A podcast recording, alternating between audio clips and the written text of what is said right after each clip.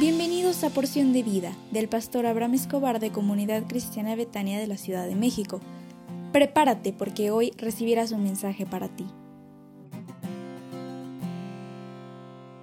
Hola, ¿cómo estás? Muy, pero muy, muy buenos días. Oye, qué alegría me da siempre estar contigo como cada mañana y decirte, ¿qué crees? Que hoy es viernes. No sé si te habías dado cuenta, pero se aproxima un fin de semana que será extraordinario para ti en compañía de tu familia.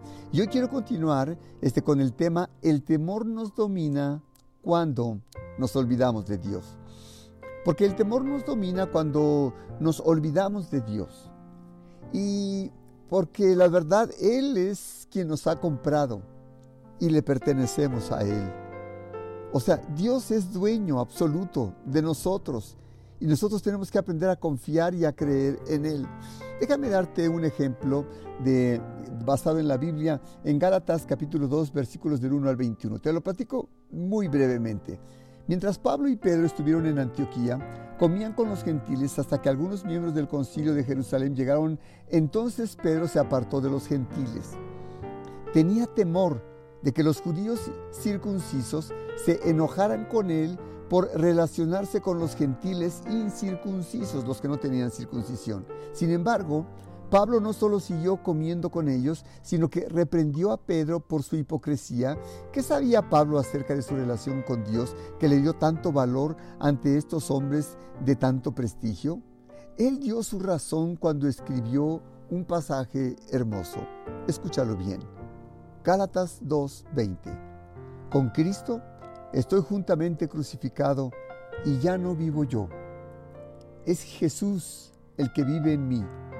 Y lo que ahora vivo en la carne lo vivo en la fe del Hijo de Dios, el cual me amó y se entregó a sí mismo por mí. Primera de Corintios 7:23 dice, por precio fuisteis comprados.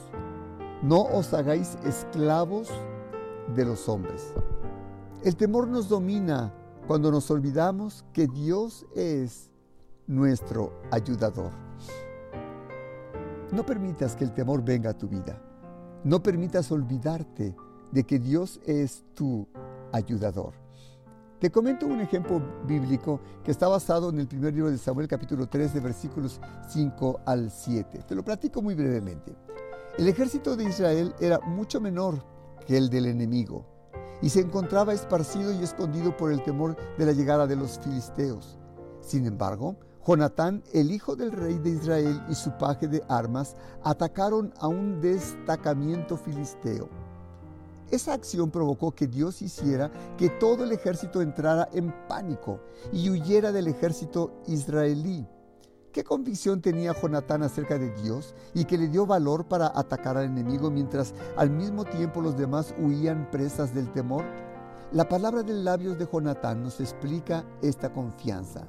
Y Jonatán dijo en primer libro de Samuel 14:6, dijo pues Jonatán a su paje de armas, ven, pasemos a la guarnición de estos incircuncisos, quizá haga algo Jehová por nosotros, pues no es difícil para Jehová salvar con muchos o con pocos.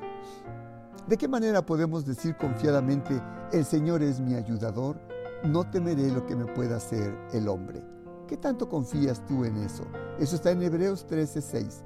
Ten confianza y no aceptes el temor, porque si lo aceptas, no podrás alcanzar las metas y el éxito que tienes en tu vida. Así que sonríe porque Dios está contigo. Te invito para que asistas el próximo domingo 9 de octubre a las 10.30 a una cita de celebración en el templo. El énfasis de este mes es el secreto de la prosperidad.